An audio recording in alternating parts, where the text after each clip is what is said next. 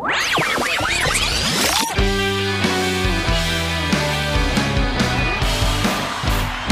Muy buenas noches, sean todos bienvenidos a Guanajuato en la hora nacional. Yo soy Marco Alvarado y me encuentro con todo el equipo reunido esta noche para platicarles de aspectos muy importantes e interesantes que seguramente les van a encantar porque nos unen a todos como guanajuatenses. Además tenemos invitado de lujo y en un momento lo van a conocer. Pero yo sí tengo que decirlo, estoy muy orgulloso de pertenecer a un estado que lo tiene todo. Somos muy afortunados de vivir en Guanajuato y les voy a decir por qué. Somos un estado en el que se invierte en seguridad, para la formación de capital humano, para la modernización de infraestructura y también para los equipos que se usan. Y es que todas estas inversiones que se han hecho aquí en Guanajuato en seguridad y paz social han ayudado para que disminuyeran los hechos delictivos. Y es que hoy ya tenemos un menor porcentaje de feminicidios, de robos y de secuestros. Además en Guanajuato nos destacamos por ser gente que nos encanta ayudar a otra gente. Y con la estrategia Guanajuato contigo sí, mediante la tarjeta y Vales Grandeza se cuida la economía de las familias, en donde pueden comprar productos de primera necesidad y beneficiar a los comercios locales. También en Guanajuato contamos con el mejor sistema de salud del país y aquí sí se brindan tratamientos oncológicos gratuitos a niñas, niños y adolescentes. Por supuesto, nuestro estado destaca en educación y en economía, ya que aquí en Guanajuato se ha puesto en marcha el Pacto Social por la Educación con la intención de que todos vayan a la escuela, recuperar los aprendizajes, reconocer a los docentes y formar a padres y madres de familia. Además, otorgan becas a estudiantes de educación básica y superior, así como a los estudios de maestrías y doctorados.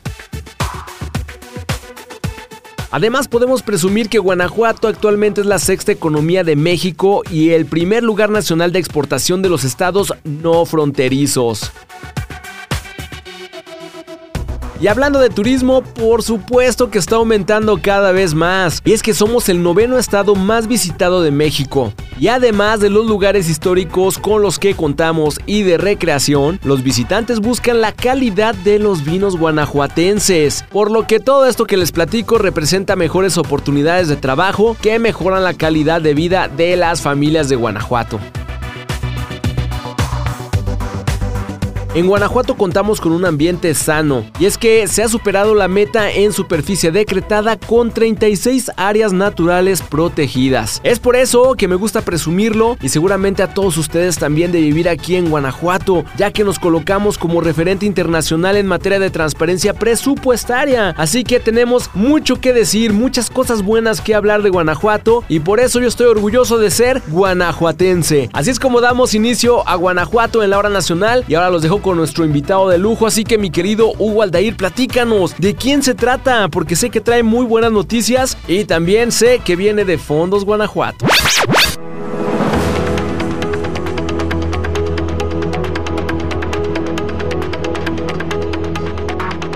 Mi estimado Marco, excelente información nos acabas de compartir y continuando con este programa, ya tenemos aquí en Cabina de Guanajuato en la hora nacional al invitado de esta noche. Él nos trae información de suma importancia. Él es el contador público Juan Antonio Guzmán Acosta, director de Fondos Guanajuato. Contador, muchas gracias por acompañarnos. Muchas gracias. Aquí en su casa de Cabina de Guanajuato en la hora nacional. Muchas gracias, buenas noches. Y bien, contador, platíquenos sobre la reestructuración en los montos financieros y las tasas de intereses que van a beneficiar aún más a las MIPIMES para este año 2023. Con mucho gusto. Este tiene que ser el, sexenio de las MIPIMES en el estado y por una razón muy interesante. La razón es que conforme en los sexenios pasados se hizo, un esfuerzo muy grande de atraer inversiones al estado, pues ahora el gran reto que tiene el estado de Guanajuato es que las MIPIMES, aquellas pequeñitas, medianas, las micro, se puedan integrar como proveedores de estas grandes cadenas de suministro internacionales y puedan con eso tener una economía diferente el estado de Guanajuato, impulsar todavía más la economía del estado de Guanajuato. Ese segmento de empresas, las, las sobre todo más pequeñitas, micros y pequeñas, difícilmente encuentran tasas competitivas en la banca comercial cuando encuentran crédito en la banca comercial, porque hay veces que no lo encuentran.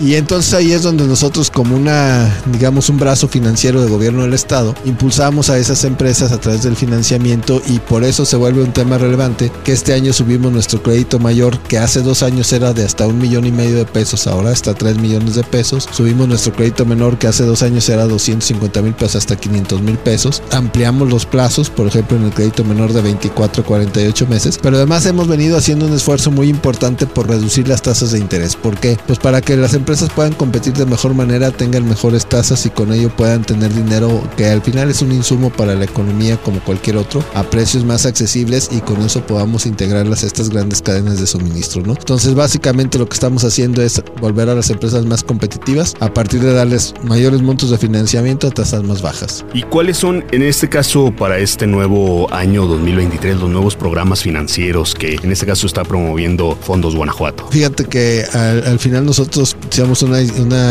institución que dependemos del eje económico de gobierno del Estado y entonces en aquellos sectores donde nos interesa apoyar particularmente la economía es donde hemos sacado nuevos programas. Por ejemplo, la obra pública ha venido estando castigada los últimos años pues porque se concentró el recurso en grandes obras eh, a nivel federal y en todos los constructores han venido teniendo un problema de financiamiento. Si tú no tienes financiamiento cuando eres constructor y lo necesitas, las obras no salen con el tiempo, con la calidad y en el costo acordado y por lo tanto pierdes dinero. Eh, nunca habíamos podido tener un programa financiero porque eso implicaba modificar la ley de obra pública, el artículo 104. Por ahí en una reunión en el, foro de la, de la que, que organiza la Cámara Mexicana de la Construcción en diciembre del 2021, nos llevó un año de trabajo conjuntamente el Congreso, el Estado, nosotros desde el Ejecutivo, pero logramos cambiar la ley y logramos que además este, sacar un programa que se llama Más Obras para Guanajuato, en donde estamos financiando el día de hoy a los constructores que hacen obra pública con la garantía de las estimaciones de obra que van ellos mismos ejecutando, lo cual implica que no necesitan tener un patrimonio para garantizarlo. ¿no? También el otro tema, como tú sabes, tenemos un,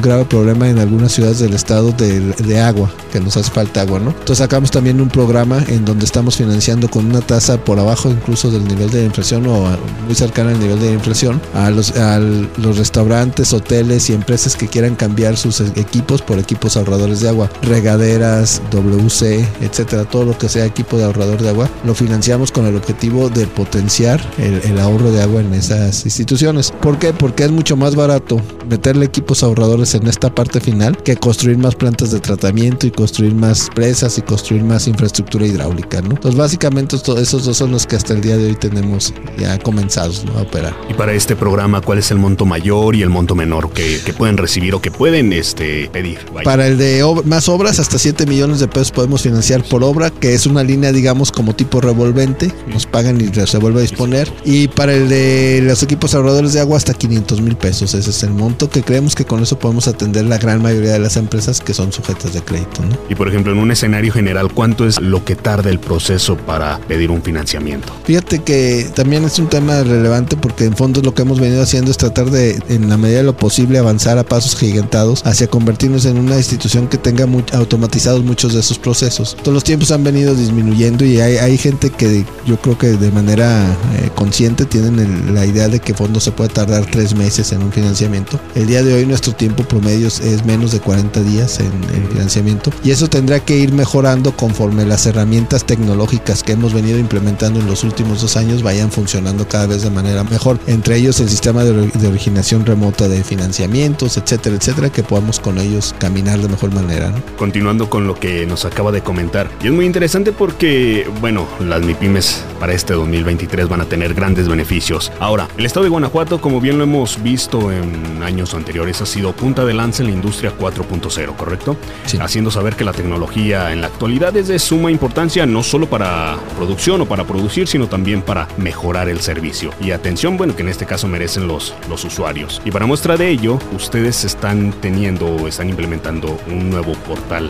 Juntos Guanajuato, que tiene como objetivo la automatización y la mejora del servicio. Platícanos un poco más sobre este tema. Sí, fíjate que tradicionalmente cuando tú tenías un crédito con fondos, ibas y pedías un estado de cuenta, eh, lo que pasaba es que tenías que ir a sucursal, pedir un estado de cuenta y nos tardábamos algo de tiempo porque los procesos eran manuales, entonces había que venir a áreas centrales de manera electrónica a lo mejor, pero habría que venir a áreas centrales, a, conjuntar la información de pagos, conjuntar la información de financiamiento y emitir un estado de cuenta a lo mejor una semana después. Con la implementación de los sistemas tecnológicos y este portal en particular, lo que estamos logrando es que el cliente final, o sea, el acreditado final, el beneficiario del apoyo de Fondos Guanajuato, tenga la posibilidad desde la comodidad de su hogar con una clave que es única para él, revisar sus estados de cuenta, saber nuestros programas, cómo está su situación eh, en particular con nosotros y con eso estar evitando desplazamientos porque luego se nos olvida pues un poquito que nuestro estado pues, tiene lugares lugares alejados y que hacer que la gente se transporte desde su lugar de origen hasta una de nuestras oficinas, pues son costos, son tiempos que, hay que tratar de evitarle a la gente a toda costa, ¿no? E incluso déjame comentarte otra cosa que también es relevante, en ciudades como la León,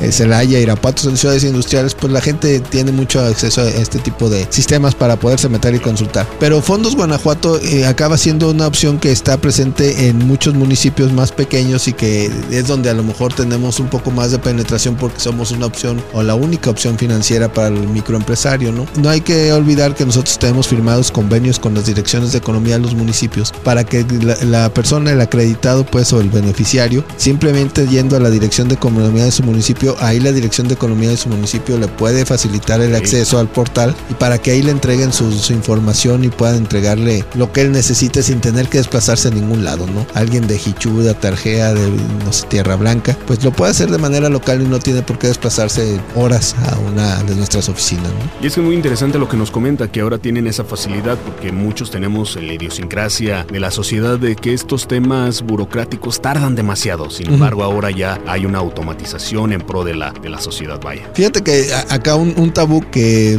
hemos tratado de romper en el último tiempo, que nuestro servicio tendría que ser tan eficiente como si no fuéramos parte de, una institución burocrática, ¿no? Eso es muy relevante para nosotros porque al final de cuentas el, beneficiario, cuando uno está del lado de la empresa y que sabes que te salió ahorita una oportunidad, que tienes que hacer una compra de inventario, que tienes una necesidad de pagar nómina, pues a lo mejor 40 días es muchísimo tiempo, a lo mejor tú lo necesitas en una semana, en 15 días, entonces nosotros tenemos que llegar a esa eficiencia pues para apoyar a las empresas de mejor manera, porque si nosotros nos tardamos más en poderlo apoyar, lo que pasa es que la oportunidad que se le presentó se le va. Y al final pues eh, tenemos que hacer que esas empresas realmente mejoren para tener una mejor economía para los guanajuatenses.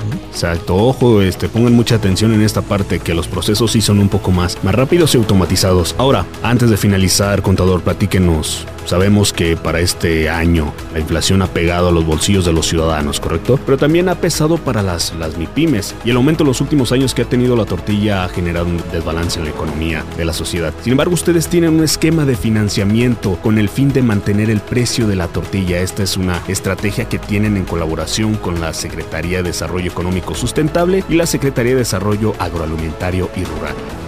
Correcto.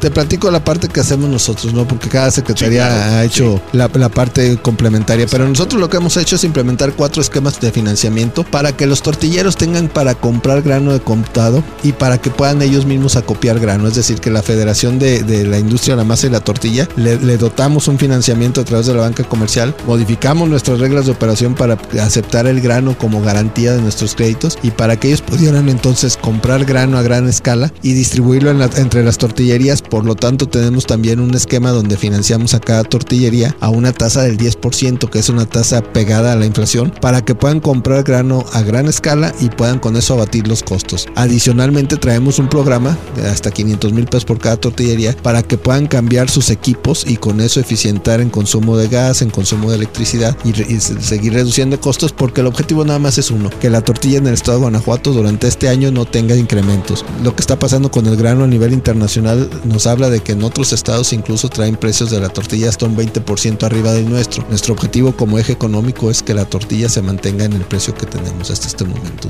Y para las tortillas pedir este financiamiento, ¿cuál sería el, proceso? Para la tortillería como unidad individual es acercarse a su dirección de economía del municipio o a, la oficina de fondos Guanajuato y con eso los apoyamos. Las federaciones de, de la masa y la tortilla, que en el estado hay tres, con ellas ya estamos trabajando directamente, ya están funcionando los financiamientos y ellos las tortillerías podrían ir a comprar a su federación a precios preferenciales el maíz porque nosotros ya otorgamos el financiamiento para que lo tengan a precios preferenciales. Perfecto, muy interesante. Y bueno, para finalizar las redes sociales y la página web, bueno, para que las personas estén al pendiente de todo, de todos los financiamientos y todo el apoyo que ustedes tienen para las MIPIMES. Eso es muy interesante porque nuestra página web tiene toda la información, todas las reglas de operación, ahí pueden encontrar absolutamente todo y es www.fondos.guanajuato.gov.mx. ¿no? Muchas gracias, eh. buenas noches, gracias Esta noche nos acompañó aquí en cabina el contador público Juan Antonio Guzmán Acosta, director de Fondos Guanajuato. Así es que ya lo saben, pueden entrar a la página web o a las redes sociales para ver todos los apoyos, todos los financiamientos que tiene Fondos Guanajuato. Yo soy Hugo Aldair y no le cambie porque tenemos más temas de gran interés aquí en su programa Guanajuato en la hora nacional.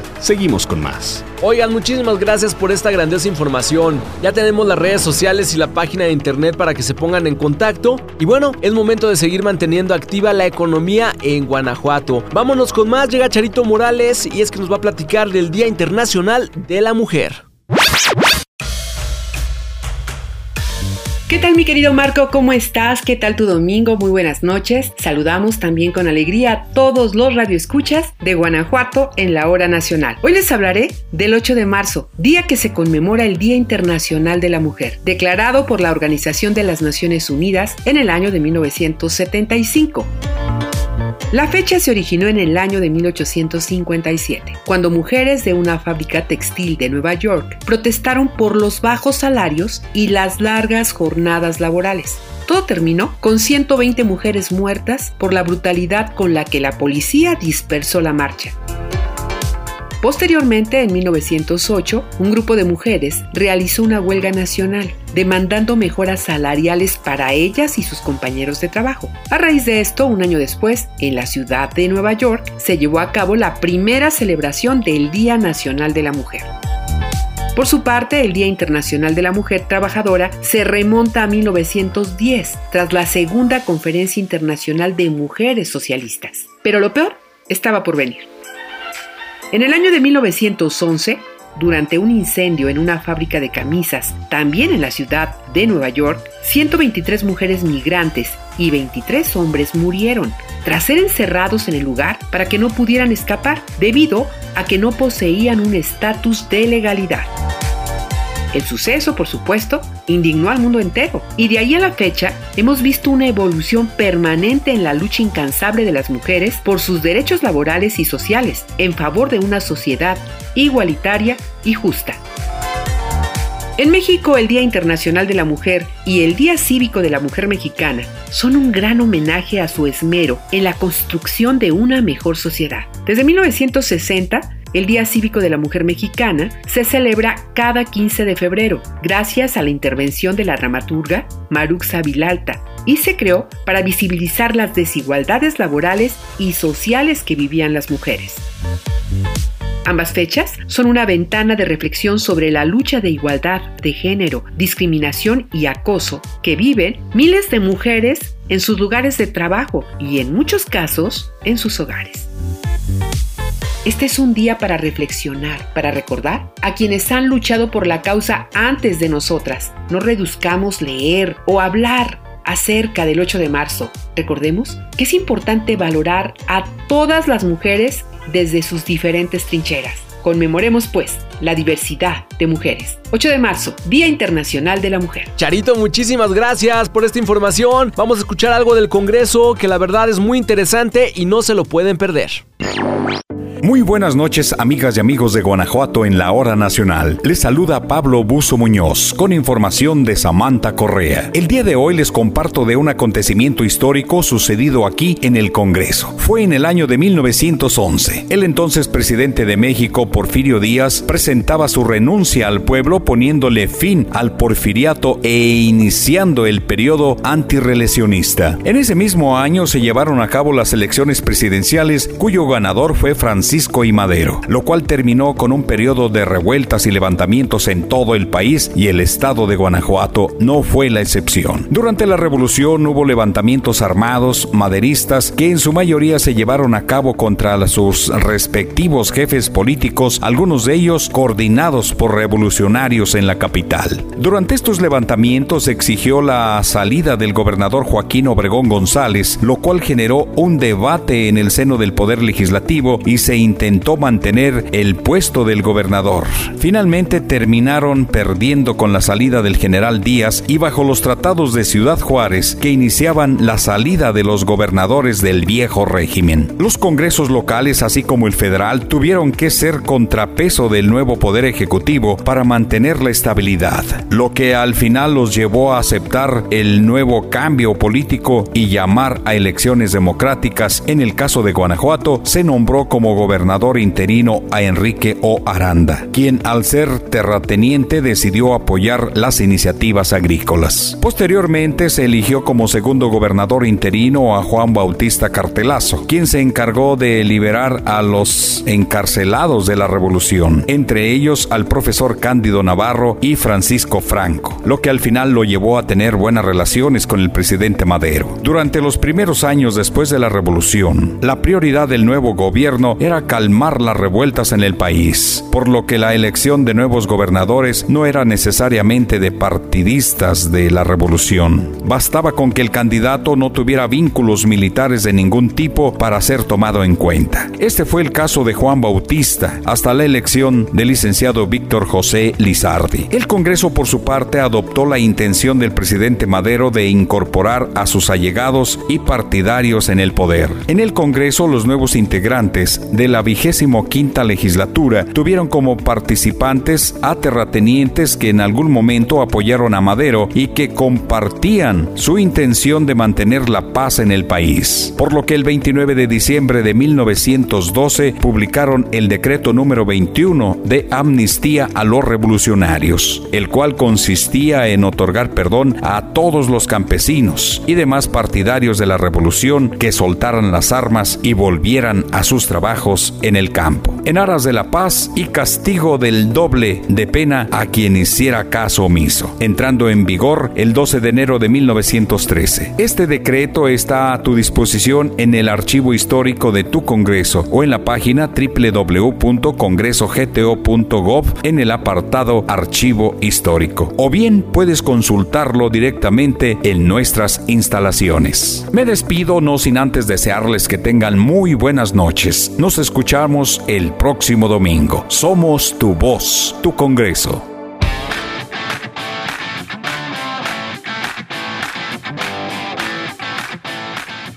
Agradezco al Congreso del Estado por esta cápsula tan importante y ahora viene Eunice Ríos que nos va a platicar de algo que te va a dejar impresionado. Así que, mi querida Eunice Ríos, platícanos acerca del Día del Trabajador Social. ¿De qué se trata?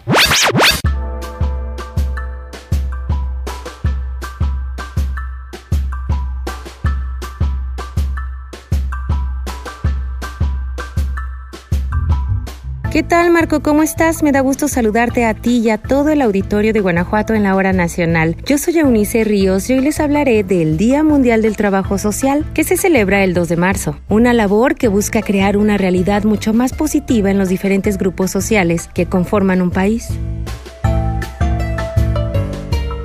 Cabe mencionar que en México se celebra el 21 de agosto como el Día Nacional del Trabajador Social y cada nación tiene su fecha específica.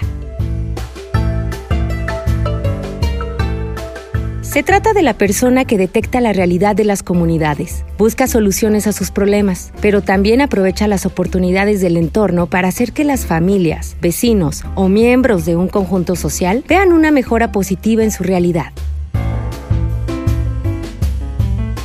Haciendo un poco de historia, fue durante la Asamblea Mundial en Salvador de Bahía, Brasil, en el año 2008, cuando la Federación Internacional de Trabajadores y Trabajadoras Sociales decidió crear este efeméride, y para ello escogieron el tercer martes del mes de marzo, un día que ha sido muy respetado en el mundo. Y si me lo permiten, hoy conoceremos una palabra nueva, Ubuntu, que significa soy porque estamos. Ubuntu se origina en los pueblos indígenas de Sudáfrica y fue popularizado en todo el mundo por Nelson Mandela. Ubuntu, yo soy porque nosotros somos, es una palabra, concepto y filosofía que resuena con la perspectiva del trabajo social, de la interconexión de todas las personas y sus entornos. Habla de la necesidad de solidaridad mundial y también destaca el conocimiento y la sabiduría indígenas. Pero, ¿a qué se dedica un trabajador social? El trabajador social es un activista que busca mejorar las condiciones sociales de un grupo de personas, bien sea un núcleo familiar, una comunidad o incluso todo un país. Su labor es detectar las carencias o desafíos que enfrentan los miembros del colectivo de interés y ayudarles a conseguir soluciones a sus necesidades. Ahora bien, en el mundo del trabajo social, las interacciones humanas cobran importancia, porque solo relacionándose con la comunidad, entendiendo su realidad y compartiendo con ellos, es cuando se puede encontrar respuesta a sus problemas y brindarles una mejor calidad de vida. Cuando se habla de calidad de vida, no solo se hace referencia a un mejor nivel socioeconómico, también de una mejora en las relaciones interpersonales o al estado psicológico de los miembros de una familia. Te invitamos este 2 de marzo, Día Mundial del Trabajador Social, o el 21 de agosto, según sea el caso, a que expongas una realidad del sector en el que vives que pueda ser de interés para estas personas. El objetivo es hacer del mundo un lugar mejor, o por lo menos tu hogar y tu colonia. Nos escuchamos en la próxima.